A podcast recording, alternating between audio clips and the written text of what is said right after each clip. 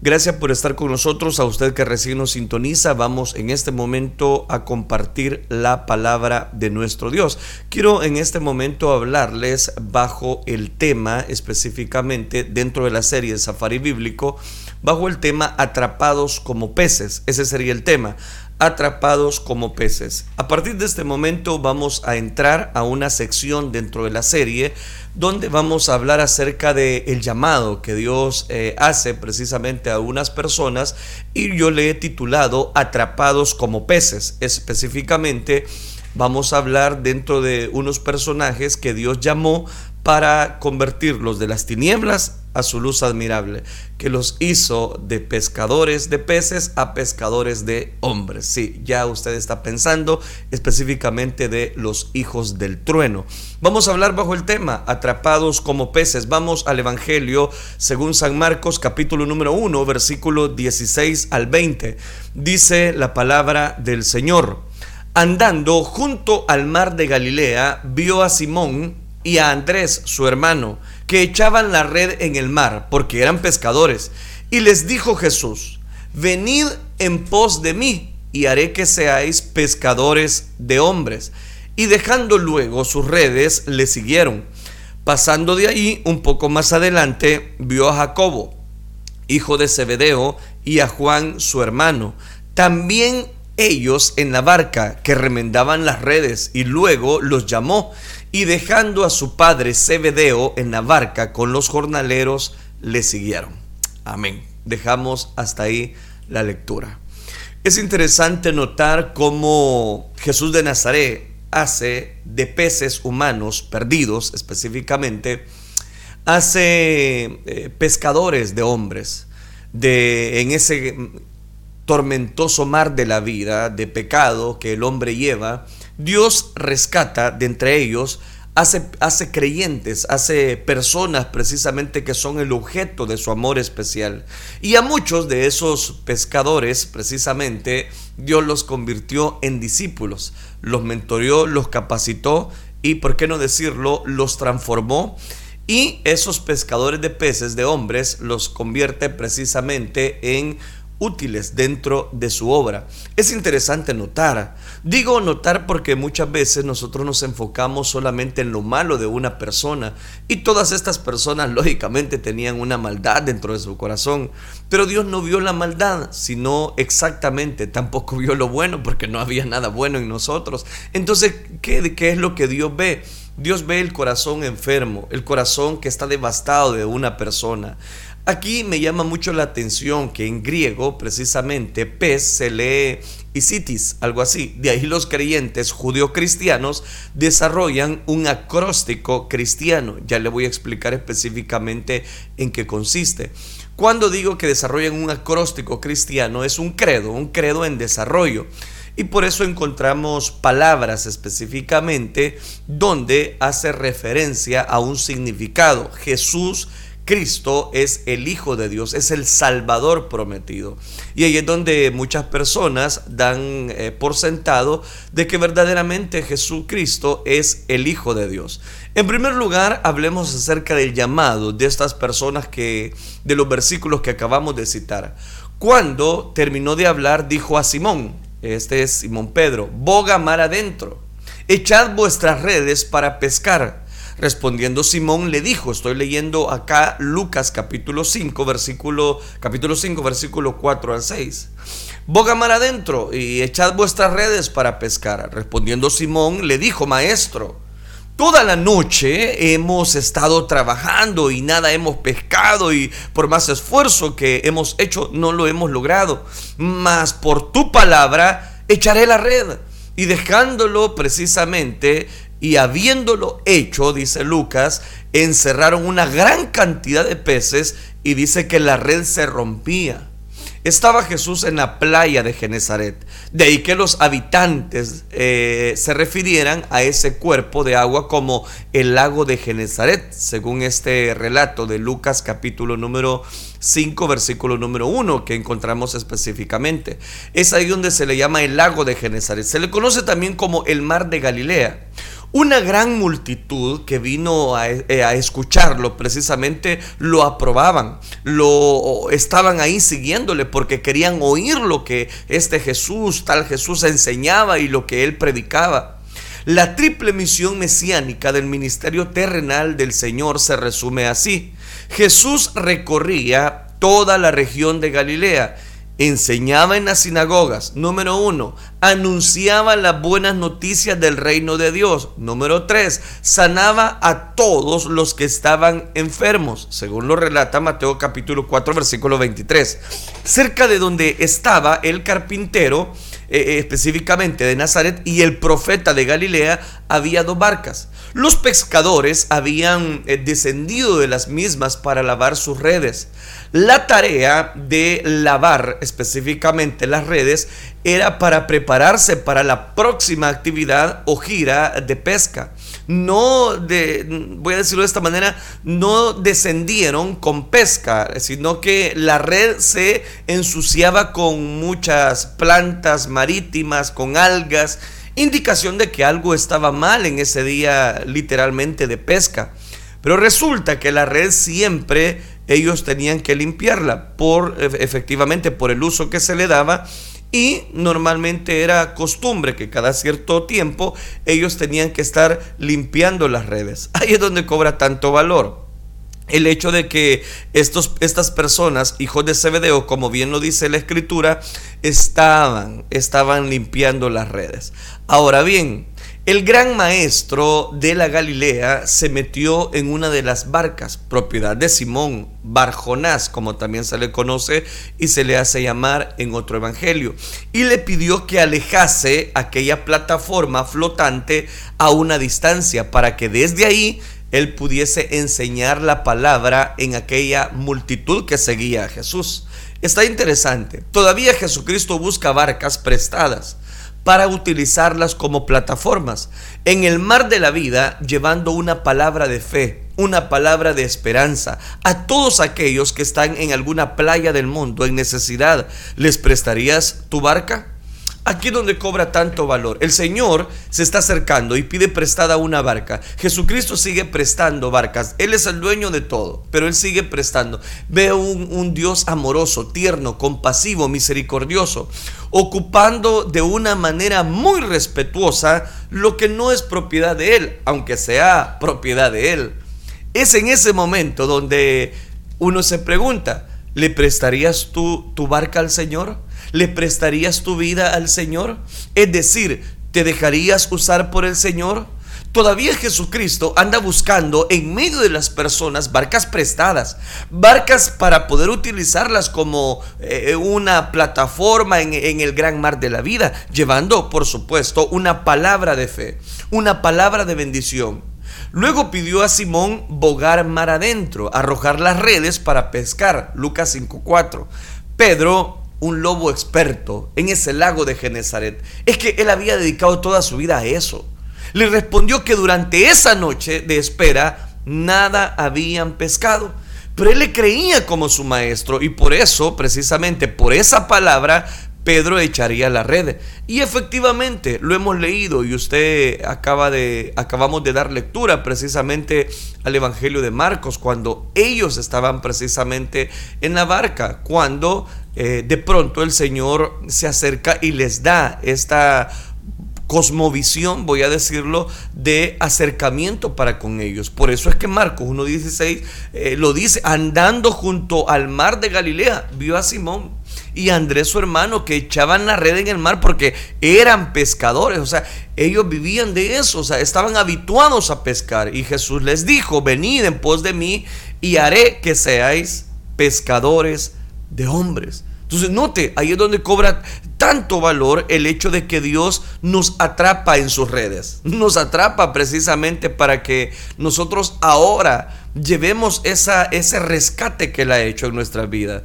Le pide a Simón que ahora él tiene que bogar mar adentro y que arroje las redes, pero de pronto esta persona que era muy experto no había podido pescar toda la noche. Entonces, eso de que nos habla él le dice, por esa palabra, pues voy a echar la red. La acción de obediencia comenzaría con el acto de bogar mar adentro. ¿Por qué? Porque la traducción en lenguaje actual de esta porción que acabamos de leer lleva la barca a la parte honda del lago y lanza las redes precisamente para pescar. Tenemos que remar para alejarnos de la orilla. No podemos tener buena, buena pesca en lo llano, en lo superficial. Los peces se mueven allá en lo hondo, en lo profundo, lejos del alboroto. Buena pesca exige una un fuerte remar. Vamos para adentro, es decir, vamos dando cobertura hacia ese llamado. Ese acto de obediencia fue colmado con una gran cantidad de peces que amenazaban precisamente con romper la red, según Lucas capítulo 5 versículo 6. Pedro y Andrés tuvieron que pedir refuerzos a sus compañeros, que eran precisamente Juan y Santiago, para que les ayudaran. Resulta que ambas barcas se llenaron de tantos pescados que parecía que se hundirían, según Lucas capítulo 5 versículo 7. Pedro, ante este milagro, dice que cayó de rodillas y dijo, apártate de mí, Señor, que soy hombre pecador. Lucas 5.8. Ante Jesús, Simón, Simón Pedro vio su propia pecaminosidad Aquella pesca milagrosa, como bien se le conoce a este pasaje de Lucas, produjo temor reverente. Entre la colectividad de sus amigos no le importó a Pedro, no le importó que otros estuviesen contando los peces, la alegría después de haber estado toda la noche queriendo pescar, no habían pescado nada y ahora que tenían esa gran cantidad de peces, todos estaban alegres, todos estaban contentos, pero a Pedro no le importó, dice que cayó de rodillas y le dijo al Señor, Señor, de mí que soy hombre pecador. Hay personas que quieren, voy a decirlo, ser usados por Dios, pero no, no dan este paso que Pedro dio. ¿Y cuál es ese paso que Pedro dio? El arrepentimiento, se lo repito, arrepentimiento. Cometemos algunas cosas, cometemos algunas faltas y resulta que a Pedro no le importó lo que sus grandes amigos, los compañeros de trabajo, los compañeros que estaban con la pesca en él y que lo habían conocido, lo impulsivo que él era, a él no le importó. Dice que se puso de rodillas y le dijo al Señor, apártate de mí que soy hombre pecador. Lo que le está diciendo es, estoy confesando. ¿Cuántas personas no quieren hacer esto, no quieren cantar, no quieren predicar, no quieren, quieren hacer esto, quieren hacer lo otro, pero no se han arrepentido? Y si no se arrepienten, ¿qué es lo que va a pasar? Son, eh, son showman, no hacen otra cosa. ¿Por qué? Porque el Espíritu Santo no habita en vasos sucios. Por eso le puse al tema, atrapados como peces. Si usted no ha sido atrapado en la red de Dios, Usted no puede ser un pescador. Usted no puede llevar precisamente la verdad de Dios a toda criatura. Jesucristo lo dijo muy claramente y conoceréis la verdad. Pero ¿cuál verdad? ¿Cuál verdad? La de eh, hacer, voy a decirlo, aspavientos con mi vida. No, esa no es la verdad. Jesucristo dijo, y conoceréis la verdad. Y la verdad os hará libres. Cuando usted y yo somos libres, no estamos atados. No, no, tenemos la libertad para ser de bendición para otras personas. ¿Y cuándo somos de bendición? Cuando yo soy libre del el pecado que me asedia y me he arrepentido. Pero el mayor problema del ser humano es que no busca el arrepentimiento. Y no, solo, no solamente estoy hablando de, de grandes personas que cometieron grandes maldades, no, sino el hecho de humillarse, el hecho de confesar un arrepentimiento, acá Pedro le dijo directamente, Señor, apártate de mí que yo soy hombre pecador. Yo no sé, la Biblia no lo registra, pero no sé si sus amigos, los compañeros de pesca, los compañeros de trabajo, se empezaron a reír porque en medio del culto, en medio de la barca, resulta que Pedro ahora se está arrepintiendo. Yo no sé si habían burlones, que nunca faltan. Yo no sé si en ese momento las personas em, eh, empezaron a hacerse un concepto de Pedro. Recuerde que había una gran multitud, dice Lucas. Y lo acabamos de leer. Y a él no le importó cuántas miradas, cuántos ojos, cuántas personas no evitan el pasar al frente y arrepentirse de su maldad, arrepentirse de su pecado, porque piensan, es que saber qué van a decir de mí, es que saber qué van a pensar de mí, que no le importe lo que el hombre o el ser humano piense, lo que importa es lo que Dios piensa de usted. Apártate de mí, le dijo Pedro, soy hombre pecador.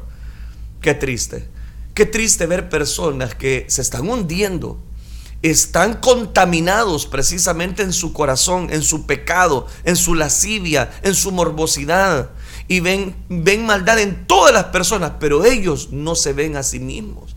Y ese es el peor error. Pero entonces, dice Pedro, acá voy a aprovechar esta oportunidad, esta pesca milagrosa.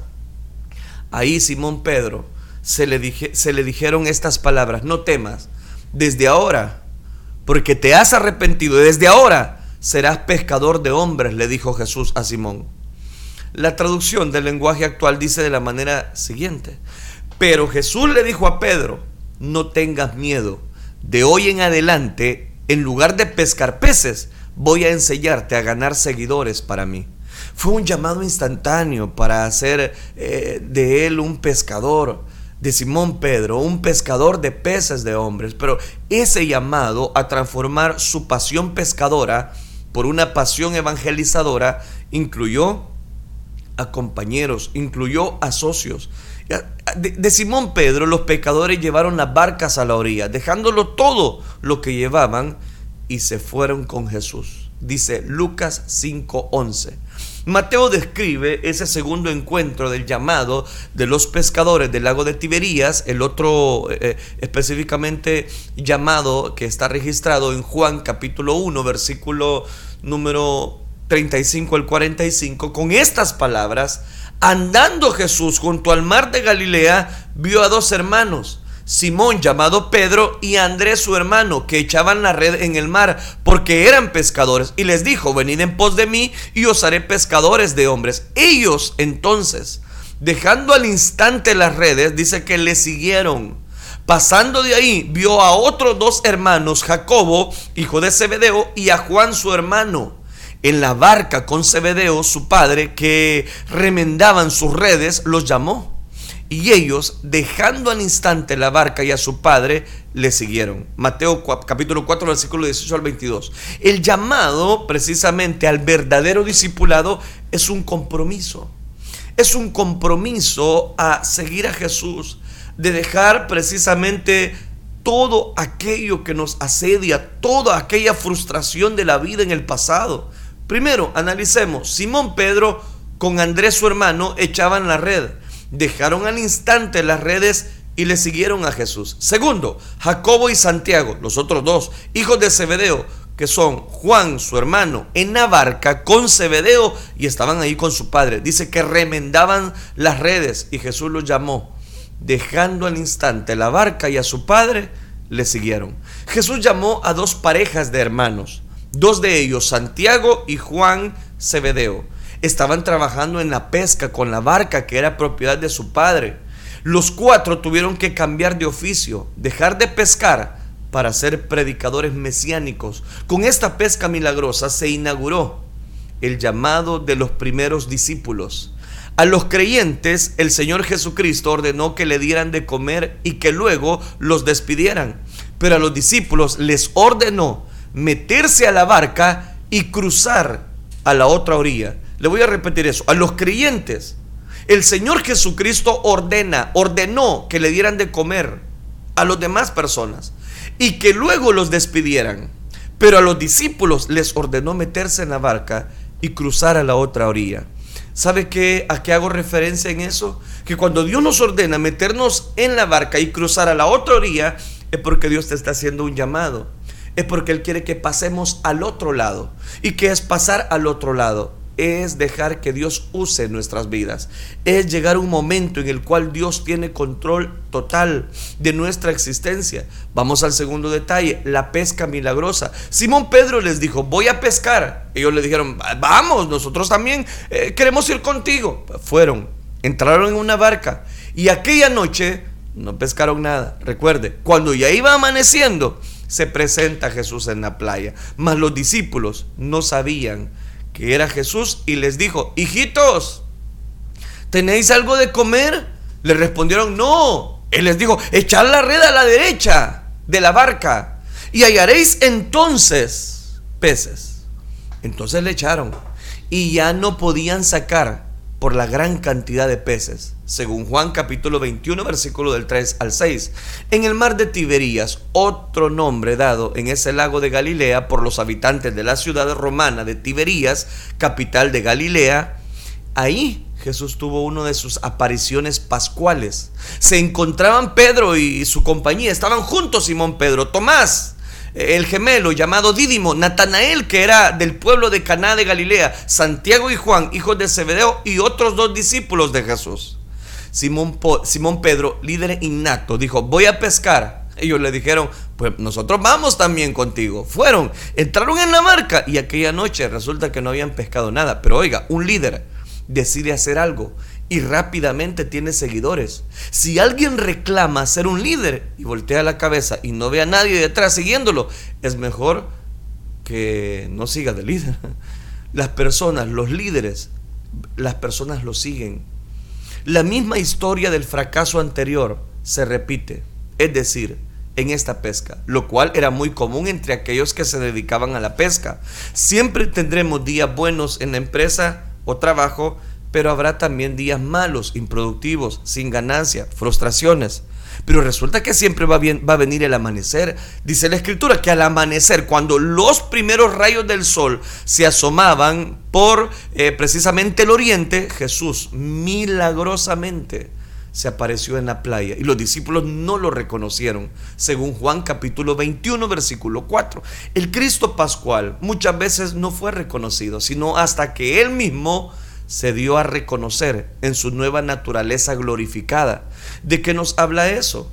Que en esa madrugada Jesús estaba de pie a la orilla del lago, pero los discípulos no sabían que era Él. Sucedió que mientras hablaban y discutían entre sí, Jesús mismo se acercó y caminaba con ellos, mas los ojos de ellos, estoy leyendo Lucas capítulo 24, versículo número 15 al 18, mientras ellos estaban velados para que para que no le conociesen, Él les dijo, ¿Qué pláticas son estas que tenéis entre vosotros mientras camináis? ¿Y por qué estáis tristes?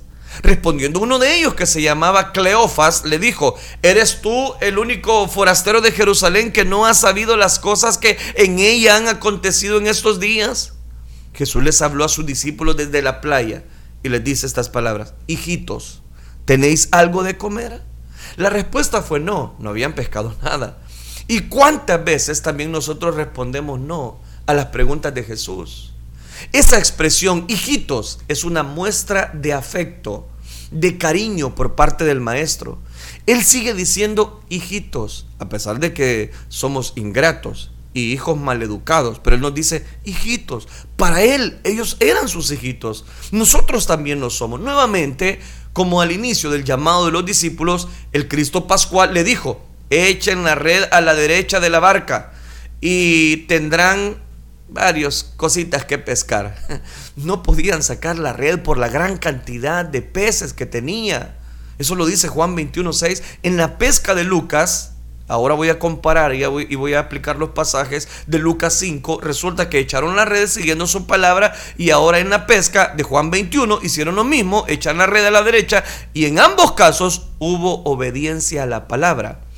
Juan, quien, se, quien eh, se señala a sí mismo como aquel discípulo a quien Jesús amaba, le dijo a Simón Pedro, es el Señor, según Juan 21.7. Pedro, con la intrepidez de, de la impulsividad que todos sabemos que él tenía, inmediatamente dice que mientras Simón Pedro nadaba, los otros discípulos arrastraban las redes de peces ¿Qué dice la traducción del lenguaje actual? Los otros discípulos llegaron a la orilla en la barca, arrastrando la red llena de peces, pues estaban como a 100 metros de playa. Era una distancia de 300 pies, pero en ese momento aquel Pedro se convirtió en un buen nadador y los pastores deben precisamente dar cobertura. ¿De qué nos habla eso? De las necesidades del rebaño. Recuerde el tema, atrapados como peces. Dios desea atrapar tu vida. Dios desea usarte para alabanza y gloria de su nombre, porque ahí está la clave. A pesar de tantos eh, pescados, la red no se rompió. Ese es otro detalle interesante. Pero analicemos. El primer milagro fue la movilización de los peces. Estos se movieron a la derecha de la barca. Jesús atrajo los peces como el gran pez que obedeció a Dios para tragarse a Jonás, que ya hablamos el día jueves y viernes de eso. No había peces por toda esa parte y por voluntad del maestro se reunieron para meterse en la red, por voluntad. Ese es el primer milagro. Segundo, el segundo milagro fue la red que resistió los peces. Esta pesca fue descomunal. Se contabilizó la pesca, la suma total fue de 153 pescados. Los discípulos sabían contar bien, tanto a pastores como a los pescadores. En el Nuevo Testamento los vemos contar bien.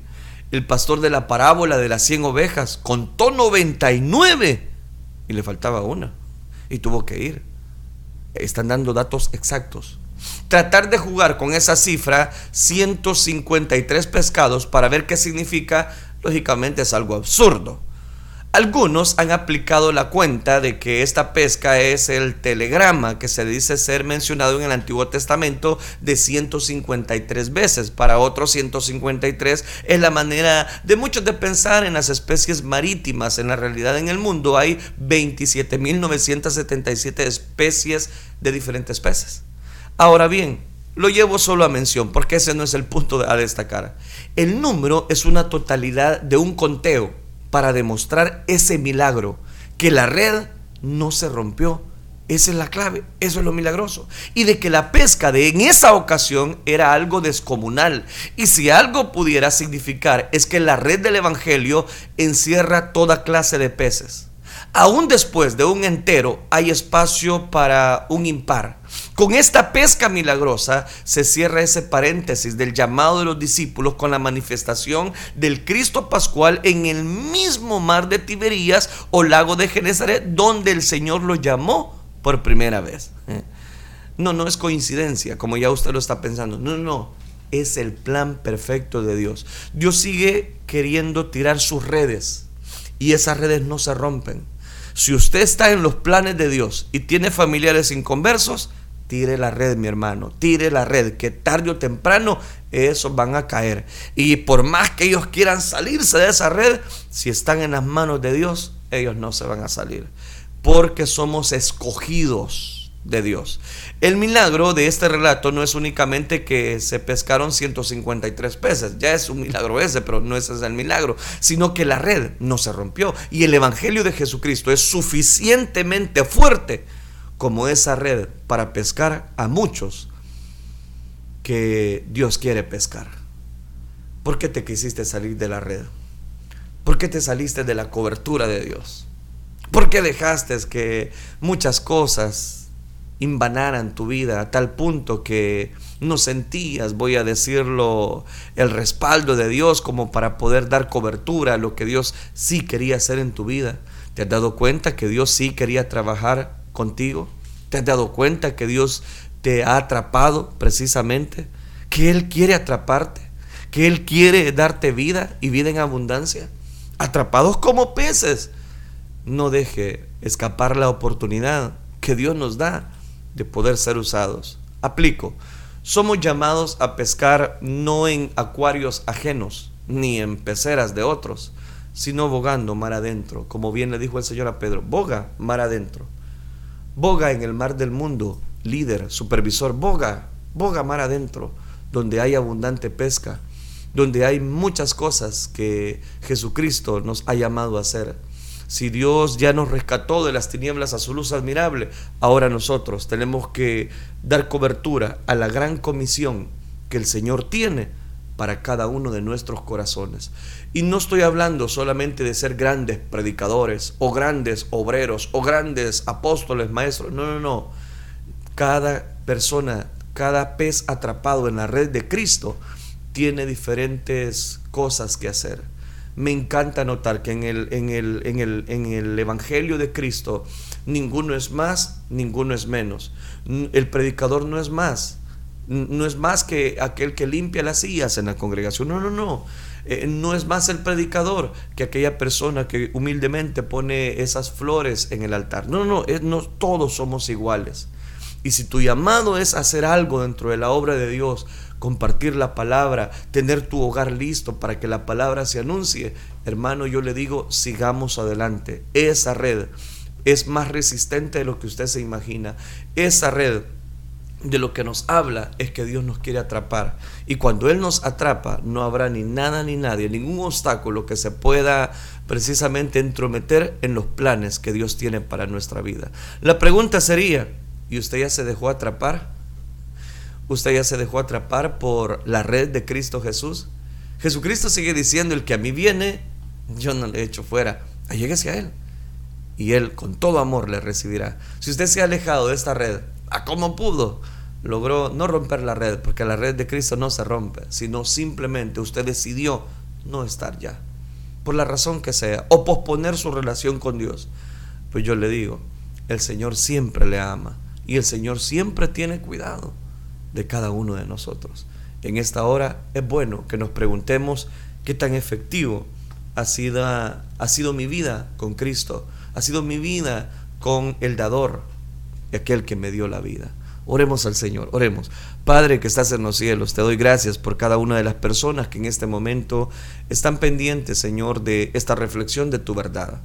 Gracias por cada uno de los oyentes en este país, como los que nos sintonizan ahí donde se están reportando en Canadá, Estados Unidos, Colombia. Bendíceles abundantemente. Comprendo muy bien, Señor, que tu gracia infinita es la que nos sostiene. Ayúdanos, Padre Celestial a poder ser pescadores, pescadores de hombres, pescadores de mujeres, pescadores, Dios mío, que tú demandas precisamente para tu palabra, que esa red nunca se rompa, por muy fuerte que sea ese pez que se resiste al llamado, Señor, a través de tu palabra, ahora toca ese corazón endurecido y tú puedas, Señor, añadir a tu iglesia los que han de ser salvos. Para gloria y honra de tu nombre te lo suplicamos. Gracias Cristo Jesús, gracias Dios. Amén Señor y amén.